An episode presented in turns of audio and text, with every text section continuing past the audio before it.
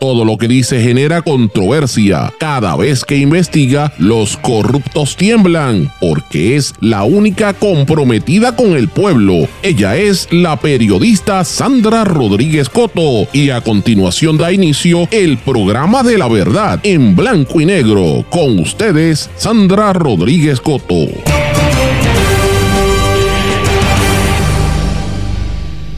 Cambios en la UPR en Arecibo. Hablamos con la alcaldesa de Loíza, con el presidente del Colegio de Dentistas, con el presidente del Colegio de Médicos y damos seguimiento a los casos en Sol y Playa. Bienvenidos a su programa en blanco y negro con Sandra para hoy miércoles 11 de octubre de 2023. Les saluda Sandra Rodríguez Coto. En una reunión extraordinaria de anoche en la Junta de Gobierno confirmó la remoción del rector de la UPR de Arecibo, Carlos Andújar Rojas. Este rector había sido relevado de sus funciones en septiembre por el presidente de la universidad, el doctor Luis Ferrao, por presuntamente usar tres vehículos oficiales para su beneficio personal. Aumenta la oposición a un proyecto que alteraría la ley de farmacia por que favorece a la cadena Walgreens. Colegio de Médicos de Puerto Rico anuncia protesta tipo feria de salud con la participación de la coalición ecuménica y sobre 14 alcaldes del PNP y del Partido Popular este sábado. Hablamos con la alcaldesa de Loíza, Julia Nazario, quien nos habla del riesgo al que se enfrentan las costas en su pueblo. Hablamos también con el presidente del Colegio de Cirujanos Dentistas, quien nos habla de la crisis de salud oral en los envejecientes en todos los centros en el país. Después de encerrarlo por casi seis horas en una celda, no radicaron cargos contra el ambientalista Eliezer Molina por supuestamente violar las condiciones de una orden de protección de la vicepresidenta de El Sol y Playa, Dignaris Acevedo, pero el caso se complica porque evidencia los serios conflictos de interés que hay detrás de ese edificio, ya que el marido de ella, de esa acusadora, es el jefe del CIC de Aguadilla, el mismo que arresta y manda a movilizar a los policías en Rincón. El gobierno federal le radicó 23 cargos nuevos, incluyendo hurto de identidad al amigo de la comisionada residente Jennifer González, congresista George Santos. Cero Balance, canal de televisión en Puerto Rico, prohíbe que sus talentos defiendan o hablen a favor de Palestina o los votan. Solamente van a hablar de Tele 11. Elon Musk dice que Europa enfrentará una guerra civil si se mantienen las tendencias actuales. Crece la incertidumbre en la economía mundial tras la crisis desatada por los ataques de Hamas a Israel. Vamos a hablar de esto y otros temas en la edición de hoy de En Blanco y Negro con Sandra. Este es un programa independiente, sindicalizado, que se transmite a través de todo Puerto Rico en una serie de emisoras que son las más fuertes en sus respectivas regiones por sus plataformas digitales, aplicaciones para dispositivos móviles, redes sociales. Estas emisoras son Cadena WIAC, compuesta por WYAC 930 AM Cabo Rojo Mayagüez, WISA WISA 1390 desde Isabela, WIAC 740 desde la zona metropolitana. Nos sintonizan también por WLRP 1460 AM Radio Raíces, La Voz del Pepino en San Sebastián, X61, que es el 610 AM 94.3 FM, Patillas, Guayama y todo el sureste y este del país, WPAB 550 AM Ponce y ECO 93.1 FM, además de que nos sintonizan por mundolatinopr.com y una vez salimos del aire en todas las plataformas de podcast estamos disponibles en este contenido. Pero vamos de lleno con los temas para el día de hoy. En blanco y negro con Sandra Rodríguez Coto. Muy buenas tardes y bienvenidos a esta edición de En Blanco y Negro con Sandra. Espero que estén todos excelentemente bien. Hoy tenemos un programa súper variado. Vamos a hablar desde lo que está sucediendo en Palestina y en Israel, toda esta crisis terrible que nos está afectando y va a afectar al planeta entero por la cuestión de la economía, por lo menos en ese, en ese respecto, pero también por la pérdida de tanta vida humana, que es terrible lo que ocurre allí. Voy a hablar en detalle de lo que está pasando allí, pero también vamos a hablar de muchas cosas locales, hablar de la salud, vamos a hablar ampliamente de la salud. Ayer estuvimos cubriendo la conferencia de prensa del Colegio de Médicos Cirujanos y tuvimos la oportunidad de conversar con un sinnúmero de personas allí. Ellos van a estar eh, llevando a cabo una protesta tipo feria de salud este sábado en el Coliseo Roberto Clemente y me parece que es importante porque eh, van a haber van a haber muchos eventos. Usted va a escuchar lo que tenemos que hablar hoy, porque vamos a hablar de muchos temas relacionados a la salud. Pero, y, ahí, entre medio de eso también vamos a hablar hasta de Luis y todo lo que ha acontecido. Pero quiero comenzar con otras noticias que a mí me parece que no han trascendido y que me parece que son sumamente importantes. Eh, esta yo la mencioné esta mañana en los titulares que hago a las 5 de la mañana y pues no había visto a nadie escribiendo sobre el tema o publicando esta información. Anoche hubo una reunión extraordinaria de la Junta de Gobierno de la Universidad de Puerto Rico y en votación 9 a 2 se confirmó la remoción del rector del recinto de UPR Arecibo, Carlos Andújar Rojas. Este rector había sido relevado de sus funciones en septiembre por el presidente de la Universidad de Puerto Rico, el doctor Luis Ferrao, después de haber recibido una querella de la Oficina de Ética Gubernamental por presuntamente utilizar tres vehículos oficiales para su beneficio personal. Así que quiero que escuchen parte de lo que trascendió en esa reunión. Ahora damos eh, comienzo eh, eh, al informe de la doctora Villamín sobre el programa del Comité de Asuntos de Operaciones y Reglamento, doctora Villamón. Sí, le agradezco, eh, señor presidente, y buenas noches nuevamente. El Comité de Apelaciones, Ley y Reglamento se reunió eh, para traer entonces a ustedes las recomendaciones de los temas que tenemos a bien presentarles. El tema número uno tiene que ver con el rector eh, del recinto de Arecibo, entiéndase el doctor Andújar. El comité, luego de haber evaluado toda la documentación disponible y haber considerado eh, la solicitud de reconsideración del doctor Ferrao para que este cuerpo acogiera su petición de remover al doctor Andújar de su puesto de rector, el comité en efecto le trae la petición a este cuerpo para que acojan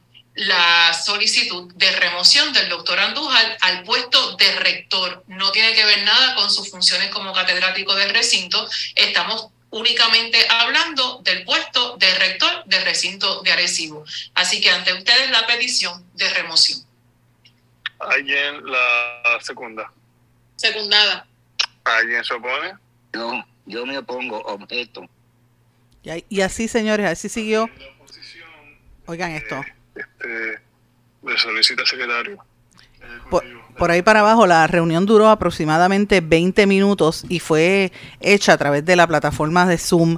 Está en la página de la Junta de Gobierno de la Universidad de Puerto Rico para los que quieran verlo. Como dije, fue una votación 9 a 2 y destituyen a este rector. ¿Qué significa esto, señores? Mire, esto significa que mire la crisis de la Universidad de Puerto Rico, donde hay problemas muy serios. Recuerden las protestas que hubo recientemente en el recinto de ciencias médicas con la movida, la, ¿verdad? La, la designación de Ilka Como la rectora en propiedad, que la, al final tuvo que salir, ¿verdad? Del puesto. Lo mismo está sucediendo en Arecibo y nosotros lo habíamos anticipado.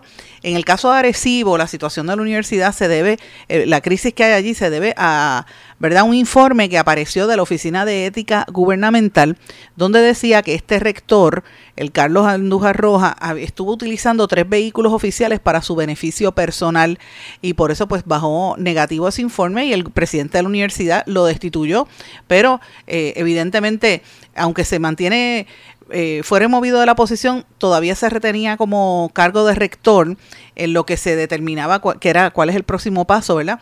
Pues esto es lo que sucedió y, y, yo quiero que ustedes sepan que este problema en Arecibo data de principios de septiembre, o sea, hace más de un mes que está este revolú en el recinto de Arecibo de la Universidad de Puerto Rico, pero si usted se pone a ver no solamente es la universidad, no es el, recinto de ciencias médicas, también vemos estos problemas en Arecibo, sabemos que en Utuado hay una situación muy difícil, en Carolina hubo unos, cambios también, en Calley nosotros anunciamos eh, y tuvimos aquí en entrevista hace apenas unas semanas a la que era rectora, que está en un proceso judicial contra la Universidad de Puerto Rico por haberla destituido también de manera, en el caso de ella ya alega que fue eh, injusta, así es que miren, miren los problemas que tiene la Universidad de Puerto Rico. Y quería pues comenzar con esto para que estuvieran eh, conscientes de la crisis a la que se enfrenta este primer centro docente de nuestro país y parte de esa crisis tiene que ver con los problemas administrativos de la universidad. Eh, y esto pues deja mucho que decir sobre el funcionamiento del primer centro docente del país, muy difícil, muy duro. Y además, este, más que nada, lo que demuestra esto es, mira, este, como que no, no se dan cuenta de la crisis económica en que están y o es que la crisis económica no les permite tener la mejor cantidad de o la mejor eh, calidad de, empleomanía, porque es que eso es otra de las cosas que uno se tiene que pensar, ¿verdad? Uno no, uno no sabe en dónde está parado. Pero bueno, ese es uno de los temas que quería traer para mantenerlos ustedes que estuviesen conscientes. También hay, está pasando otras, otras situaciones distintas y en este caso voy a hablar de la salud, ¿verdad? Voy a cambiar el tema. Y esto tiene que ver con un proyecto de ley eh, que es el que está ante la consideración del Comité de Conferencia en Cámara y Senado para enmendar, eh, me refiero al proyecto del Senado 258, para hacer una serie de enmiendas a esta ley que es la ley de farmacia de Puerto Rico, que entre otras cosas lo que se promovía era permitir que las farmacias empezaran a, hacer pruebas diagnósticas y pruebas de laboratorio, a lo cual esto generó una serie de oposición de distintos sectores, obviamente los tecnólogos médicos, pero ustedes recordarán que nosotros llevamos semanas hablando de este tema, pero este, siguen manteniendo con, el, con la intención de permitir que sigan eh, utilizando las, las, farmacias para hacer la vacunación, aunque no estemos ya en estado de emergencia. Y lo que hay detrás de todo esto es que es un, eh, según ¿verdad? los opositores, es un como una estrategia para favorecer a la cadena de farmacias Walgreens. Y ahora mismo se está llevando a cabo una campaña, ¿verdad? Muy intensa entre los legisladores para que se evite en la votación de este proyecto, el PDLS 258, por el riesgo que esto presenta a los pacientes. Y obviamente dice que el tema de las vacunas todavía está ahí, a pesar de que eso no se aprobó la vacunación por parte de gente que no... Recuerden que las vacunas empezaron a ponerse en, las farmacias como parte de la emergencia del COVID, pero ya la emergencia pasó y se supone que quien haga este tipo de cosas sean o los médicos, sobre todo en, en el caso de niños, los, de, los pediatras, o en los centros de laboratorio y ahí hay un problema en cuanto a eso eh, y obviamente esto coincide con un anuncio de que la cadena Walgreens va a empezar a extender su programa de, vacunación y lo están anunciando incluso por televisión sin ellos tener el, el, debido permiso y sin que exista la reglamentación para que ellos lo hagan. Yo les, les admito, miren, yo ayer estuve la, en una farmacia Walgreens que queda cerca de mi casa, que yo siempre voy, por lo general es la más cerca que me queda, voy allí, conozco a todo el mundo y cuando entré por la puerta, lo primero que me dijo una empleada, mira, ¿quieres vacunarte con la con lo de la influenza? Y tenemos todas las vacunas menos las de COVID. Yo dije, no, no, no, gracias, no me quiero vacunar. Y francamente no me voy a vacunar por la, por la cuestión esta de la influenza, porque cada vez, las veces que me, me he vacunado me da un catarro que me quiero morir. Así que mejor no me vacuno. Así que, pero me sorprendió que yo entrara a la farmacia y me dijeran eso ayer. Y entonces me entero en, horas de la tarde, casi de noche, de esta situación, de lo que está ocurriendo. Y me parece sumamente sorpresivo, ¿verdad? Cuando yo pongo, yo como, como paciente, como cliente, voy a una tienda y veo lo que está pasando.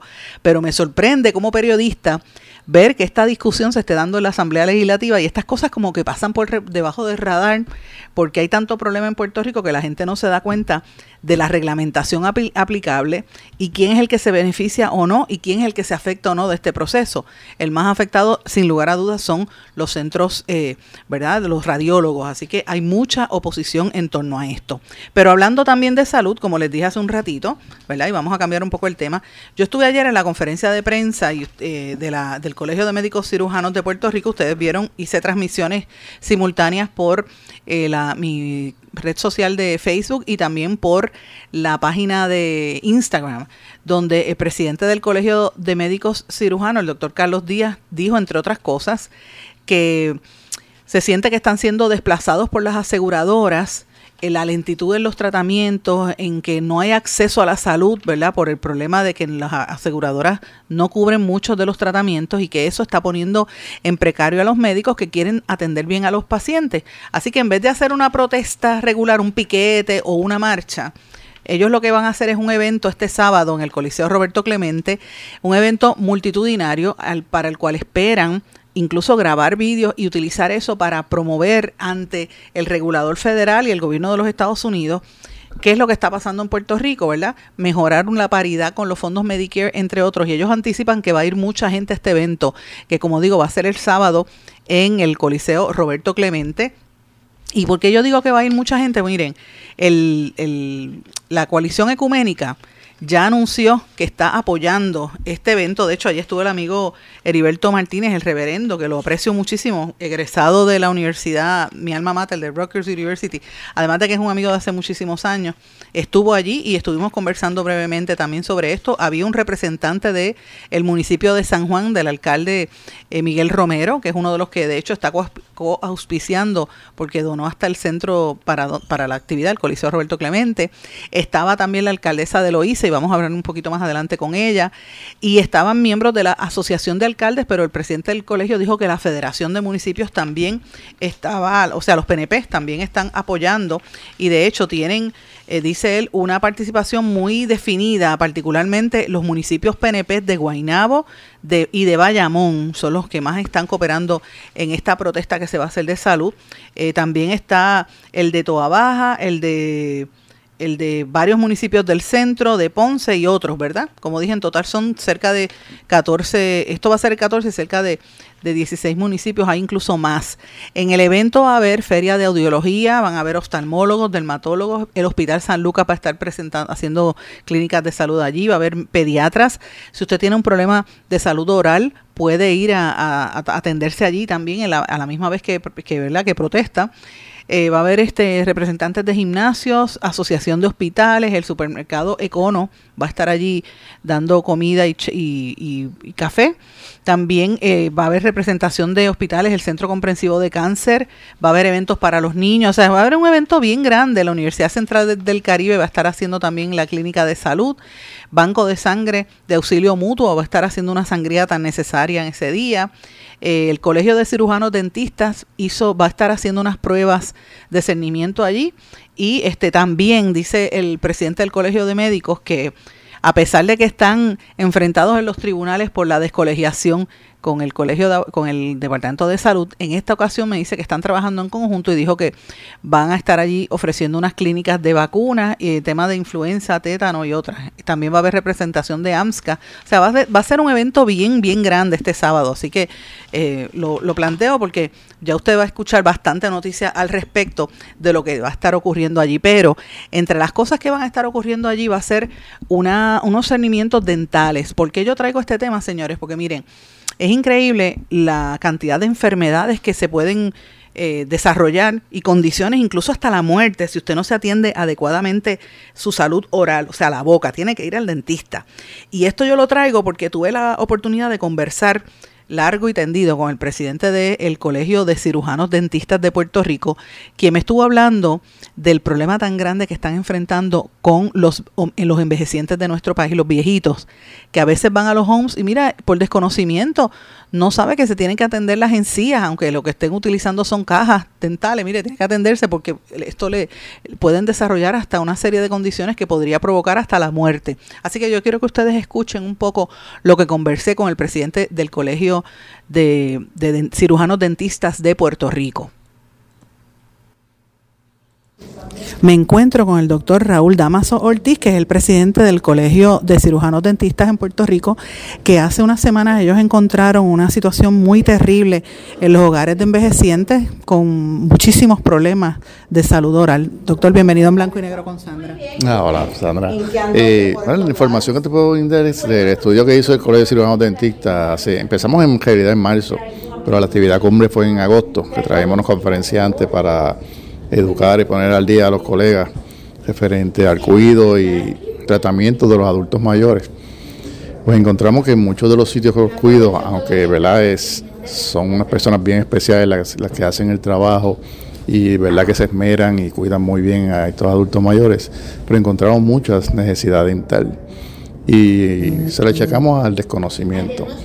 Estamos tratando de buscar legislación para educar a los cuidadores para que de alguna forma puedan ayudarlos de la misma forma que lo ayudan físicamente, dentalmente. Porque encontramos, por ejemplo, pacientes que en el mismo centro no sabía que tenían dentaduras completas y las tuvieron por, no me atrevería a decir por cuánto tiempo. O sea, que no le lavaban la boca. Um, no, no me atrevería a decir eso, no, no tengo, es verdad, razones para decir que no pero no sabían o no tenían conocimiento de que usaban dentaduras completas. Y encontramos algunos pacientes que después nos tuvimos la, el atrevimiento de removérsela para ver la condición y encontramos muchas cosas que en realidad no, no, lo vemos a menudo. Yo que tengo más de 30 años de experiencia vi cosas que nunca había visto, pero no se lo quiero achacar a ellos porque es, es por desconocimiento. Pero doctor, una pregunta, una persona que tiene una laceración, por ejemplo un viejito que tiene esa dentadura y tiene eso ahí dentro eh, ¿verdad?, Crean, criándose o creciendo ahí.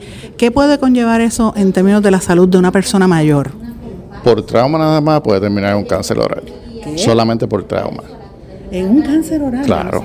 Vimos alrededor de más de 20, de los 500, cerca de 500 adultos mayores que evaluamos, cerca de 30 fueron evaluados y vimos lesiones que pudieran ser malignas.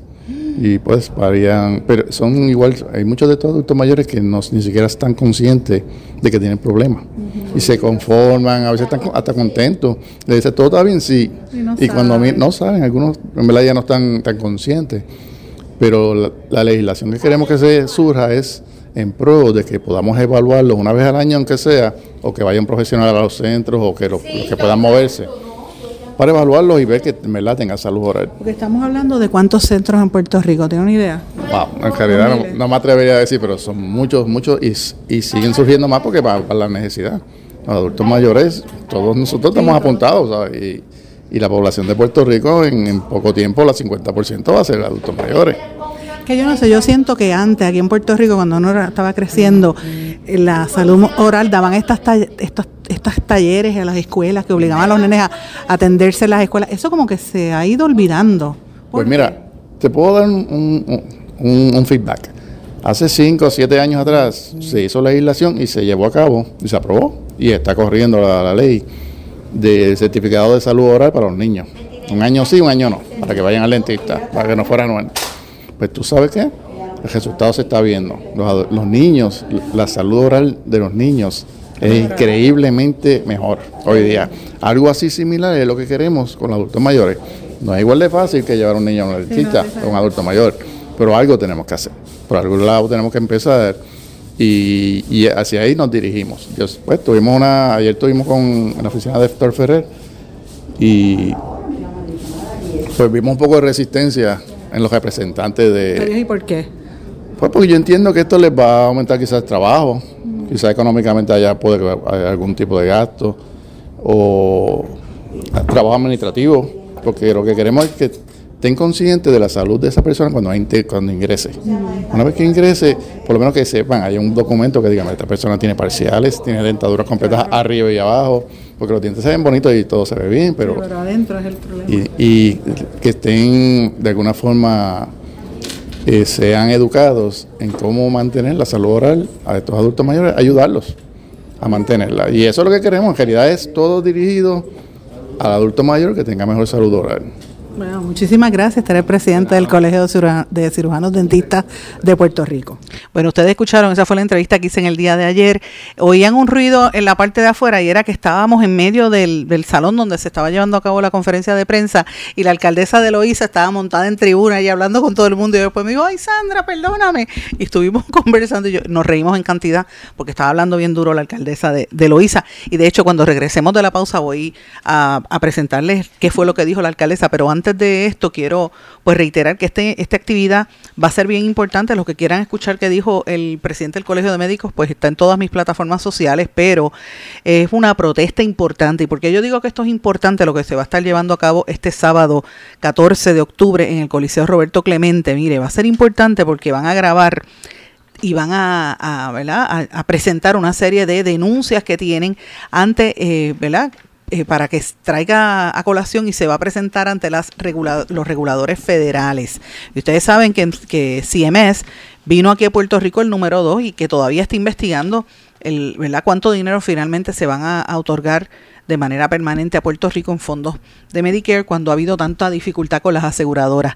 Él invitó a todo el mundo, los únicos que no están invitados para, esa, eh, para ese evento son las aseguradoras de salud, porque con ellos es que tienen problemas eh, los médicos y los proveedores. Y una de las cosas por las cuales decidieron hacer este tipo de eventos, según el presidente, el doctor eh, Carlos Díaz Vélez, pues mire, es porque él dijo, mire, los médicos están tan frustrados de la situación de salud de, la, de los pacientes y la, dificultad que tienen para poder atenderlos con los problemas que, que, enfrentan por las aseguradoras, que a veces hasta los saca de, de, la red. Mira que decidieron ellos mismos dar esta feria para dar servicios de salud, porque hay gente que necesita estos servicios y por las dificultades de los planes médicos no están accediendo a la salud en Puerto Rico. Esas son palabras mayores. A mí me parece que eso es sumamente serio y que evidencia todo lo que llevamos aquí denunciando de la crisis real que hay en salud y que no pasa nada. Yo no sé si ustedes no se han dado cuenta, pero por ejemplo en estos últimos días llevamos semanas en el que el secretario de salud no aparece. todos me dicen que hay una situación de salud que él tiene, que cada vez que se enferma pues no puede estar públicamente, pero no hay quien él delegue para que hable de qué está pasando al interior de salud. Pues mire, eso es lo que pasa en Puerto Rico, en un momento donde están llegando fondos federales, donde se supone que se fiscalice mejor el servicio, este, eh, y sobre todo se fiscaliza a las aseguradoras, donde hay una nueva directora en la Administración de Seguros Médicos de Salud, ACES, y no se sabe lo que está pasando allá adentro, pues mire, todo eso sucede en estos mismos momentos cuando el secretario no está, o por lo menos está fuera por enfermedad. Y el pueblo, mira, cambian el tema, vamos a hablar de la pelea de Bulbu, de la Bulbu con Pamela Noa para que la gente se, se olvide de los problemas reales que enfrenta nuestro país. Voy a una pausa. Cuando regrese voy a hablar con la alcaldesa de Loíza y vamos a hablar también de lo que pasó en Sol y Playa y lo que está pasando en Sol y Playa. Regresamos enseguida. Esto es En Blanco y Negro con Sandra Rodríguez Coto. Esto es En Blanco y Negro con Sandra Rodríguez Coto. Regresamos en blanco y negro con Sandra. Bueno, como les prometí en el segmento anterior, voy a compartir con ustedes lo que conversé con la alcaldesa de Loíza, Julia Nazario. Me encuentro con una de las alcaldesas, yo creo que la más, más conocida en Puerto Rico, bien famosa porque ha estado ahí fajada trabajando desde que llegó, la alcaldesa de Loíza. Alcaldesa, qué gusto saludarla. Un placer saludarte, Sandra. Dígame, usted estuvo recorriendo allá en la costa, en Loíza. Sí, eh, estuvimos, nuestra gente estuvimos en la, en la costa.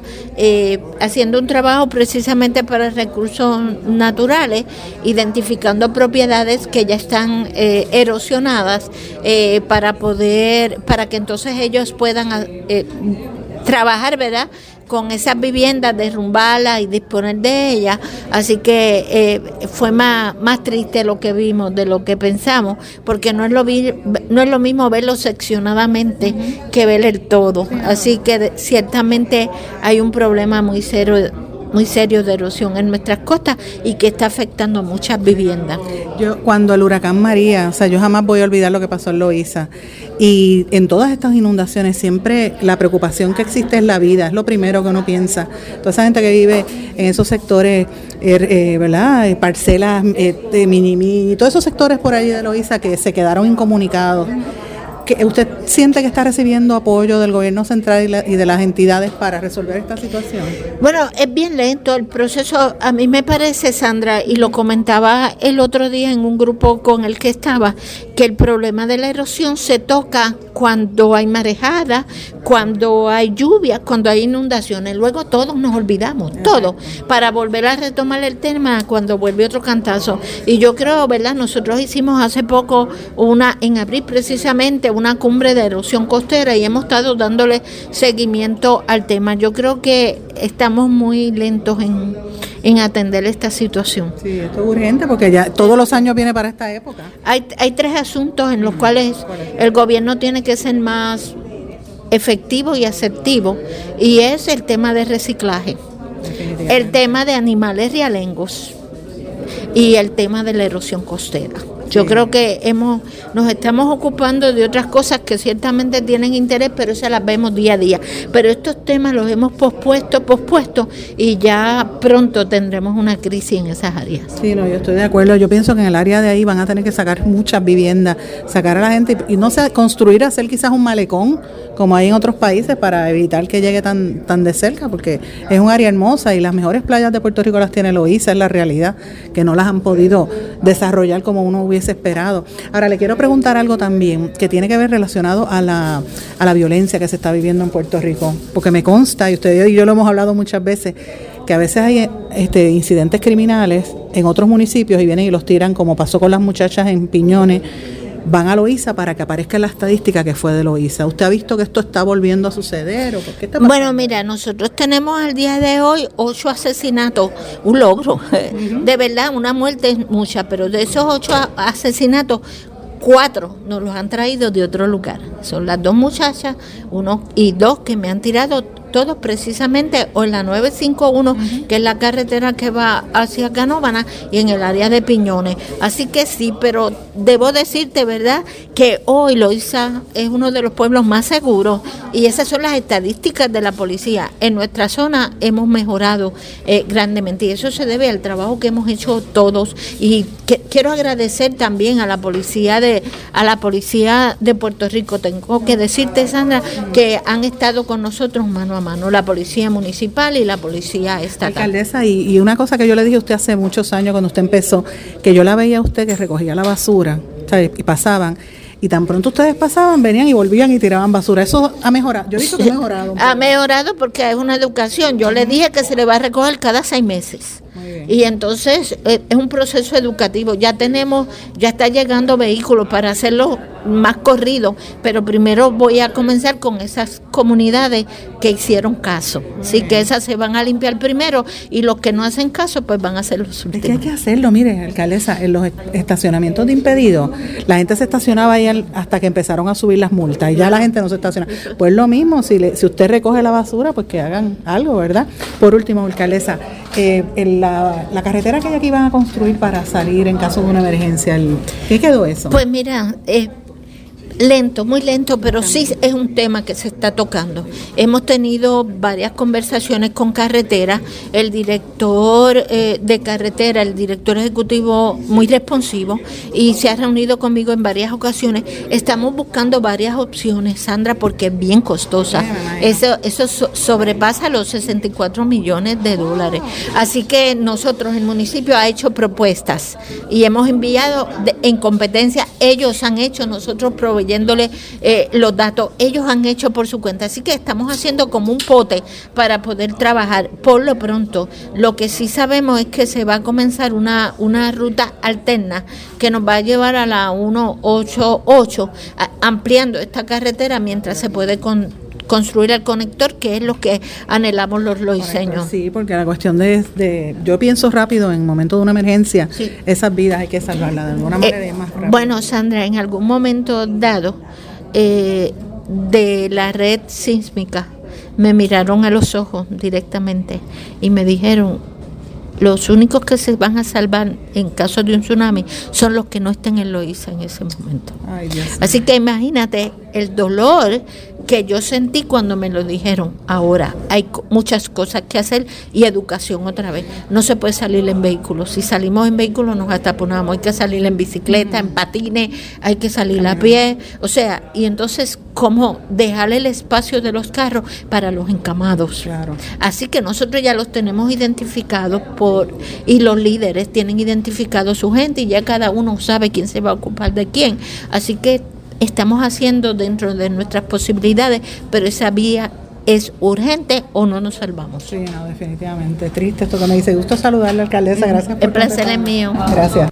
Esa fue la entrevista que tuve ayer con la alcaldesa de Loíza y tengo que decir que antes de nosotros comenzar a hablar y después que hablamos, ella se compungió muchísimo cuando hablaba de esta emergencia que podría pasar en Loíza. Yo no quise poner eso, ¿verdad? Y no voy a poner esa, esa parte de la grabación, pero porque también hubo parte donde la grabamos.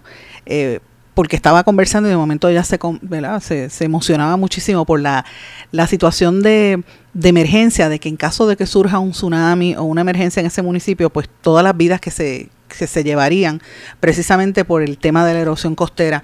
Loíza fue uno de los municipios que más se afectó cuando el huracán María, eh, Fiona recientemente y siempre pues hay mucho temor al respecto y pues no acaban de hacer las construcciones que hace falta para esto, pero eh, ya usted sabe que estamos en año de campaña electoral, vamos a ver qué dicen el resto de los candidatos. Pero bueno, tenemos otros temas con los que quiero también hablar en el programa de hoy. Uno de los temas que quería mencionarles es que desde esta mañana han estado surgiendo unos casos de maltrato contra envejecientes en Puerto Rico. La oficina de prensa de la policía, Axel Valencia, los amigos allí, nos, nos envían informes constantemente y hay un informe que yo destaco, un informe de novedades de en el esto es en el caso de Guayama radicaron verdad y diligenciaron una orden de arresto contra Mónica Romero Ortiz, de 52 años, por maltrato a personas envejecientes. Eh, violó una serie de leyes y estaba maltratando a unos viejitos. Mire, yo menciono esto, señores, porque lo que está pasando en Puerto Rico es muy serio. Si usted escucha a una persona que esté maltratando a un envejeciente, sabe de algo, o maltrato a algún niño o tiene que ver a nivel familiar, tiene que denunciarlo porque la policía tiene que trabajar, hay que dar, hay que darle información y esto se tiene que detener. No podemos seguir permitiendo que tengamos una, una sociedad tan enferma, porque eh, tan, tan culpable es el que maltrata como el que escucha el maltrato y no hace nada. Así que usted tiene que evitar estos casos que están surgiendo cada día más. Y parte del maltrato no es solamente hacia los niños y a los viejos o a las mujeres, sino también a nuestro medio ambiente. Y parte de lo que ha estado ocurriendo en el caso de Sol y Playa tiene que ver con eso, porque es el robo de los, de los terrenos públicos, es, el, es la desfachatez con la que hablan para seguir este ahondando en, en, la destrucción del ambiente porque son poderosos o porque tienen eh, conexiones o lo que sea. Y eso es lo que ha descubierto ese caso tan terrible de Sol y Playa, que hay manifestantes desde el domingo en esa zona de Rincón, en la playa Los Almendros. Eh, ayer arrestaron a Eliezer Molina, el activista que ha estado y ex candidato independiente a la gobernación que ha estado allí. Él dio unas declaraciones luego de salir de la, de, la celda, donde estuvo casi, casi todo el día allí. Dijo lo siguiente. El pueblo de Puerto Rico acaba de presenciar cómo es la corrupción a nivel de defender el hurto de los bienes de dominio público. Hoy el pueblo ha visto cómo la policía de Puerto Rico se le ha otorgado el poder de arrestar a personas sin haber, sin haber ocurrido comisión de delito por el mero capricho de que un policía puede llamar a su grupo de hermanos de sangre azul y se puede ejecutar una orden de arresto contra personas inocentes que están velando porque las cosas se cumplan acorde a la ley. Eso que está diciendo Lecer Molina, que fue parte del, discurso, el mensaje que él dio en el día de ayer, mis amigos, yo lo, lo traigo y lo, ustedes saben que lo hemos traído en múltiples ocasiones al programa. ¿Por qué yo traigo este tema? Esto es sumamente serio, mis amigos, porque nosotros ya vivimos en Puerto Rico una época de represión policial donde habían escuadrones de la muerte, donde le fabricaban casos a la gente, donde asesinaron personas, como ocurrió en los sucesos del Cerro Maravilla. Y esto no podemos olvidar esa realidad de nuestra historia. ¿Por qué yo digo esto? Miren, porque todo lo que ha estado aconteciendo a nivel ambiental y, lo hemos venido eh, cubriendo y denunciando desde el principio, tiene que ver con la corrupción oficial. En este programa dimos a conocer eh, los audios de policías en el área de Aguadilla diciendo que querían matar a Eliezer Molina. En este programa dimos a conocer las agresiones a mujeres y los arrestos. Dimos a conocer el tiroteo que le hicieron, entraron a tiros en una manifestación y la policía protegió a quien disparó en Aguadilla. ¿Y cómo arrestan a los manifestantes enseguida le radican cargo? Todos los casos se caen, todos los casos. No ha habido un solo caso que haya prosperado. ¿Por qué? Porque son casos fabricados. Entonces, fíjense lo que pasa ayer la, llega la vicepresidenta de Sol y Playa, la nueva vicepresidenta Ignari, eh, que es la licenciada Ignari, eh, ¿cuál es el apellido de ella? Vélez, creo que es el apellido de ella, eh, quien es la hija de la comentarista Inés Quiles, llega allí Tan pronto ella llega, se puso de acuerdo porque llegó a la misma vez que el ingeniero que se supone que estuviera a cargo de la construcción, que el lunes no dio cara, a pesar de que iniciaba la construcción allí y había unos señalamientos de que habían liqueos de las máquinas, los, el personal de recursos naturales no permitió que las máquinas las movieran. Así que el ingeniero incumplió con lo que se había dicho en el tribunal, no pasó nada, llega ayer martes y para que la prensa no abordara al ingeniero que estaba a cargo de esto, pues a la misma, a la misma vez llega la vicepresidenta con su esposo, que es un oficial de la policía, que es el jefe del CIC de Aguadilla, que como todos ustedes saben, porque siguen este programa, fue en este programa donde hace varios meses dimos a conocer, en el mes de septiembre, y lo, lo dimos también a principio de año, que era el mismo jefe que había ido a la casa de Eliezer Molina hace más de casi dos años a decirle que del FBI le informaron que había una amenaza de muerte, le cogió todos los datos de él, de su familia, de sus hijos, sus papás, sus hermanos, y a los dos días lo, arrestaron. Entonces, este esposo de esta señora, cada rato que hay una manifestación, llegaban cientos de policías, pues claro, porque él es el jefe del Cuerpo de Investigaciones Criminales, dígame si eso no es corrupción. Entonces, la forma en que se ponen de acuerdo, a la misma vez llegan, y entonces ella dice, ahí está Eliezer, eh, está violando la orden de acecho cuando Eliezer Molina estaba en la playa y ella dentro del edificio. Arrestan a Eliezer Molina, llegan al cuartel de la policía y no permiten a los periodistas entrar a un edificio público. Miren, miren hasta dónde llega. Y total, lo tuvieron un montón de horas y lo dejaron en libertad. Yo conversé con el licenciado Olivieri, el amigo Gabriel Olivieri, que, que este, estaba representando a, a Eliezer Molina en este, en este proceso y, le, me dice, mira, no le van a radicar cargos. Y en efecto eso fue lo que pasó, no le radicaron cargos. Pero hasta el día de hoy hemos presentado unos audios donde policías en el negocio Breakfast Delight de Aguadilla eh, amenazaron con pegarle unos tiros por la espalda, vamos a saltarlo a tiros, decían, y todavía la policía no hace nada. Eso es lo que tenemos que, que preguntarnos, qué es lo que está pasando en Puerto Rico. Voy a una pausa, regresamos enseguida. Esto es En Blanco y Negro con Sandra Rodríguez Coto. Mi plan de salud cubre todo Puerto Rico. Plan de salud menonita cubre 100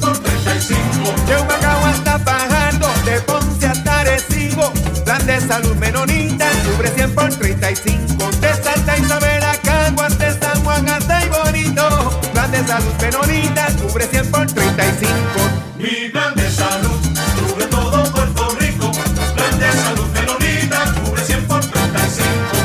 Quítese el dolor de cabeza con sus obligaciones de contabilidad con los servicios que presta Villalba y Villalba Company. Directo, personal y con sensibilidad humana. Lo que se busca es un verdadero asesor de contabilidad para todo tipo de servicio de contabilidad, pago de IBU, pago de nómina, informes trimestrales y anuales y otros. Ofrecen servicio directo personalizado. Villalba y Villalba Company. Para orientaciones, su teléfono el 939-336-5774. 939-336-5774. Oye, Brian, no te vayas. Llévame contigo para la playa. Llévame con Boycar y márcalo así. Llévame con Polgar pa' donde vayas. Oye, chico, ¿qué te pasa? Llévame contigo para la playa.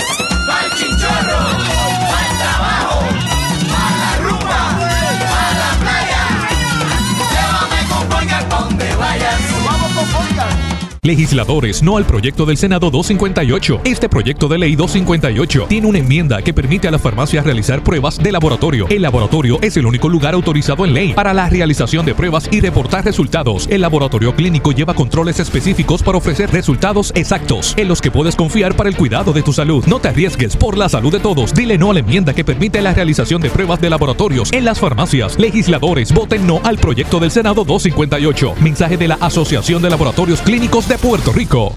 Esto es En Blanco y Negro con Sandra Rodríguez Coto. Regresamos en blanco y negro con Sandra. No sé si dije el apellido correctamente en el segmento anterior, pero la vicepresidenta del condominio Sol y Playa es Dignaris Acevedo. Ese es el apellido de ella. Así que si lo dije incorrecto, pues me, me excusan, pero ya lo, lo, quise corregir porque me quedé pensando en, en, el break. Yo dije, habré dicho el nombre correcto. Bueno, pero pues ya lo corregí por si acaso. Pero bueno, yo quiero hablar de varias cosas. Voy a cambiar el tema ahora.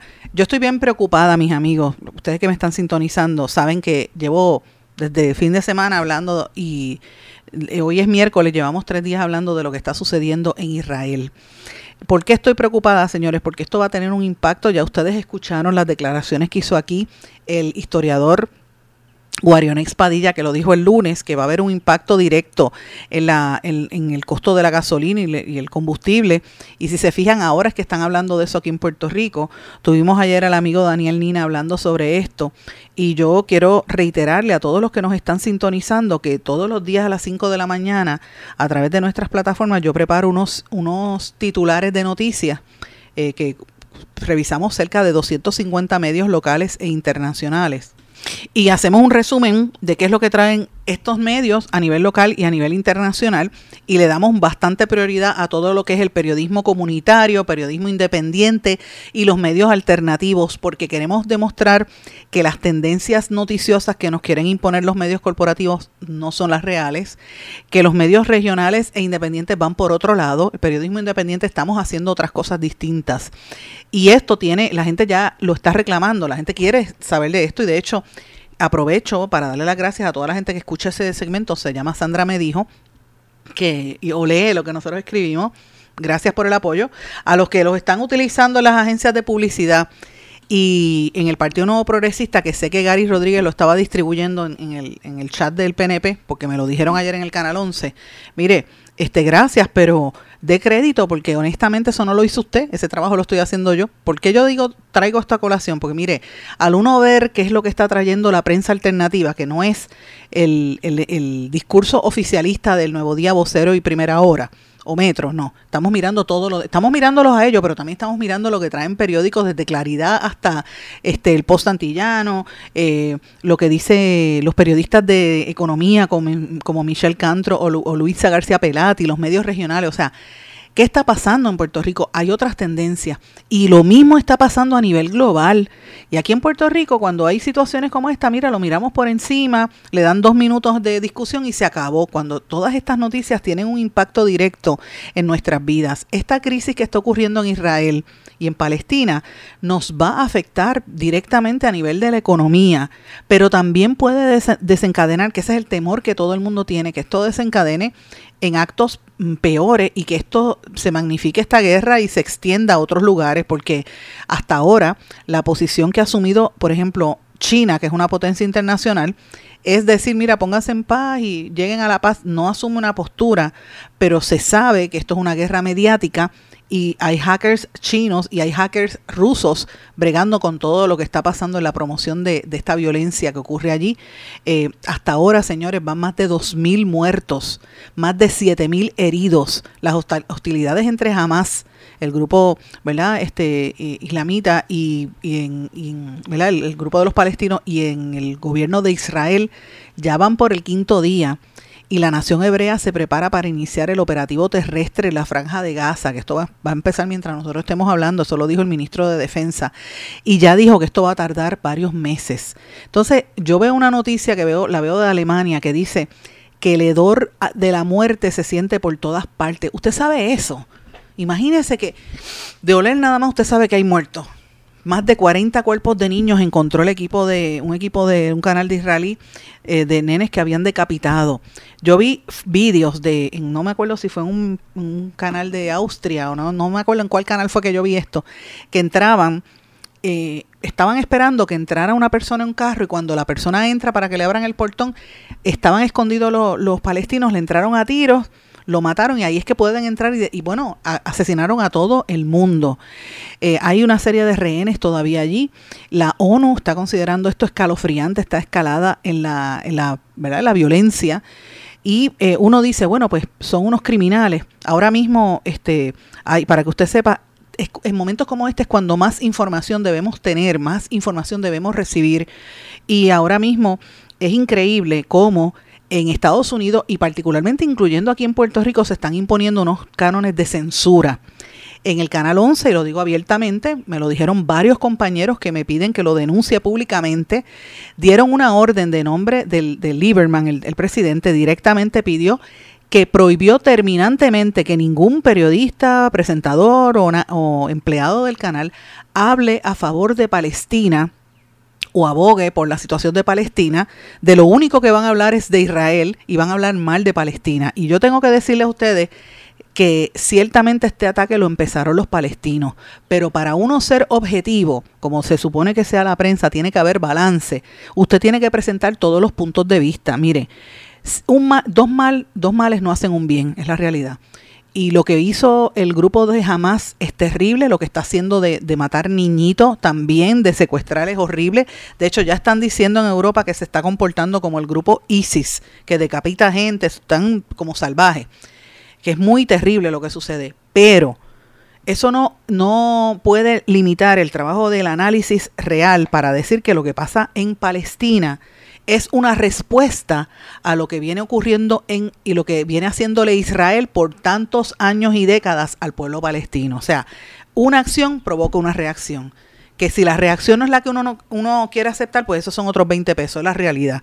Y nosotros en Puerto Rico tenemos que mirar esto porque esto puede tener las implicaciones de convertirse en, un, en una situación mm, de mayor escala a nivel internacional, sabiendo que ahora mismo hay una guerra entre Ucrania y Rusia y, y que esto puede seguir escalando. Eh, Israel no solamente está bombardeando Gaza, sino que está bombardeando el Líbano, bombardeó todas eh, este, eh, otra, otras áreas, ¿verdad? Los países que están circundantes ya los está bombardeando también, o sea, en su desesperación, incluso hasta en Siria el ejército de, Siria dijo que, encontraron cohetes en su territorio, o sea, en el Líbano también, esto, puede escalar. Así que menciono esto porque el medio noticioso en Puerto Rico y los periodistas tenemos que tener todos los puntos de vista y presentarlos ambos y recordar que muchos de los que están ahora mismo peleando por Palestina, muchos de los que están ahora cometiendo estas atrocidades, son hombres jóvenes o mujeres jóvenes, pero en su mayoría hombres, que crecieron en un apartheid, crecieron en un gueto, crecieron en una en un campo de concentración que se llama la Franja de Gaza. ¿Y por qué yo digo esas palabras, gueto, campo de concentración? Porque eso fue lo que le pasó a los judíos en la Segunda Guerra Mundial cuando los nazis y Hitler los metieron a unos guetos y los torturaron y los, metían en las cámaras de, gas y los, los mataban y los eh, vivían completamente aislados eh, mientras los iban exterminando y murieron millones de judíos en esa segunda que provocó la Segunda Guerra Mundial. ¿Cómo es posible que los israelíes estén haciendo lo mismo hacia los palestinos durante tantos años? Hay hombres jóvenes y yo estaba viendo un reportaje sobre esto de que hombres jóvenes que dicen, mira, yo nací y me, me he criado en esta situación, no veo opciones, mi única opción para sobrevivir es defenderme y la defensa es atacar a Israel. Que si el ataque no es correcto, que si el ataque ha sido despiadado, pues mira, despiadado también ha sido lo que ha hecho Israel contra Gaza durante todos estos años. Vuelvo y digo, un mal no justifica al otro, no estoy justificando estos asesinatos, lo que quiero es plantearlo para que nosotros tengamos claro que una cosa viene como consecuencia de otra. Y esto en el análisis tiene que estar, en, el comentario tiene que estar, o sea, eh, Palestina reacciona así por lo que ha hecho Israel durante tantos años. Entonces, ¿cómo es posible que un medio de comunicación en Puerto Rico no se prohíba, no se permita y se prohíba este tipo de análisis? Esto le hace un flaco servicio al país, señores, en un momento donde están perdiendo vidas tanta gente. Ahora mismo el presidente de los Estados Unidos confirmó que más, van más de 15 estadounidenses que están muertos en, esta, en este combate, movieron eh, las armas y hay un planteamiento incluso dentro de los Estados Unidos de pensadores y, hasta políticos diciendo, mira, este, eh, los taxpayers, o sea, los, los contribuyentes norteamericanos están pagando esas con su dinero las guerras para matar a otra gente, como decía ayer este eh, Daniel Nina, que decían estos son guerras proxy, que se maten entre ellos, pero nosotros ponemos los chavos. Mire, eso, ¿dónde queda la moral ahí también? Entonces yo, yo abogo por la paz, yo abogo porque estas cosas, estos conflictos se eliminen, eh, pero lo estamos viendo cada día peor y me preocupa grandemente que esto no se vea en la discusión pública en Puerto Rico. Lo estoy planteando porque es importante. Eh, los gobiernos de todo el planeta ya están preocupados por el impacto que ya va a haber en la economía, en los costos del petróleo, imagínense en todo lo demás. Y a esto yo lo le, le añado varias cosas. Eh, usted sabe que todos estos multimillonarios que son dueños de las compañías de telecomunicaciones y de Internet saben muchas cosas que uno a veces ni se entera, porque qué casualidad que el de Microsoft estuvo hablando de una pandemia durante años hasta que de momento apareció la pandemia. Pues ahora Elon Musk, el de SpaceX, Tesla y ahora lo que era Twitter, que ahora se llama X, está diciendo, esto lo dijo en un podcast en Europa, que él sabe que el continente europeo va para una guerra civil si se mantienen las tendencias actuales. Dice que la situación está muy fuerte, que la gente está cada vez más dividida en el continente europeo, que es un poco lo que se refleja en los Estados Unidos también, pero en el caso de Europa es por la crisis de los inmigrantes que están viniendo de los países que fueron colonias de Europa que se mantienen en estos regímenes neocoloniales y bajo estricta pobreza y la gente pues este, sale del país y se mete a Europa para tratar de sobrevivir. Ahora mismo en la ONU están diciendo unos datos que, por ejemplo, han recibido 186 mil inmigrantes que llegaron al sur de, Europa entre enero y septiembre. Usted sabe lo que son casi, casi 200 mil personas.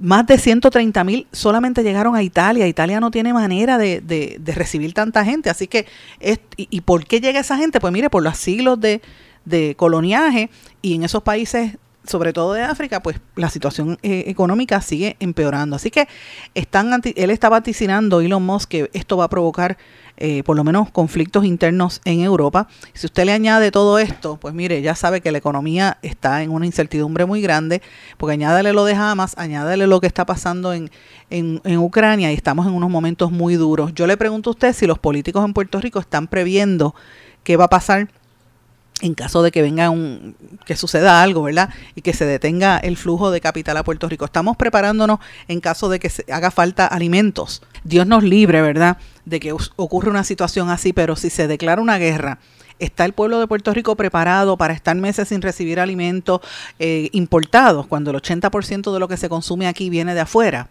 ¿Qué estamos haciendo nosotros a nivel de comunidad y a nivel de ciudadanos? Individuales para enfrentar lo que viene, pues mire, lo estoy planteando porque eh, hay que estar preparado y me parece que el liderato político, más, más allá de estar hablando de la contienda y de que, y de que ahora Edwin Mundo está con, con Luis y mire, hay que empezar a hablar de todas estas cosas porque es el mundo real en donde estamos viviendo. Nadie se iba a imaginar que iba a ocurrir lo que estuvo ocurriendo y lo que está ocurriendo en Israel en estos días. Así que de un día para otro las cosas pueden cambiar, tenemos que estar preparados. Mis amigos, con este pensamiento los dejo. No sin antes desearles a todos que pasen muy buenas tardes. Le doy las gracias por su apoyo siempre.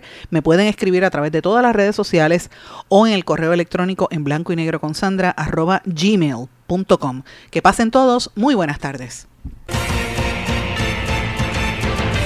Se quedó con ganas de más. Busque a Sandra Rodríguez Coto en las redes sociales y en sus plataformas de podcast, porque a la hora de decir la verdad, solo hay una persona en la que se puede confiar, Sandra Rodríguez Coto, en blanco y negro.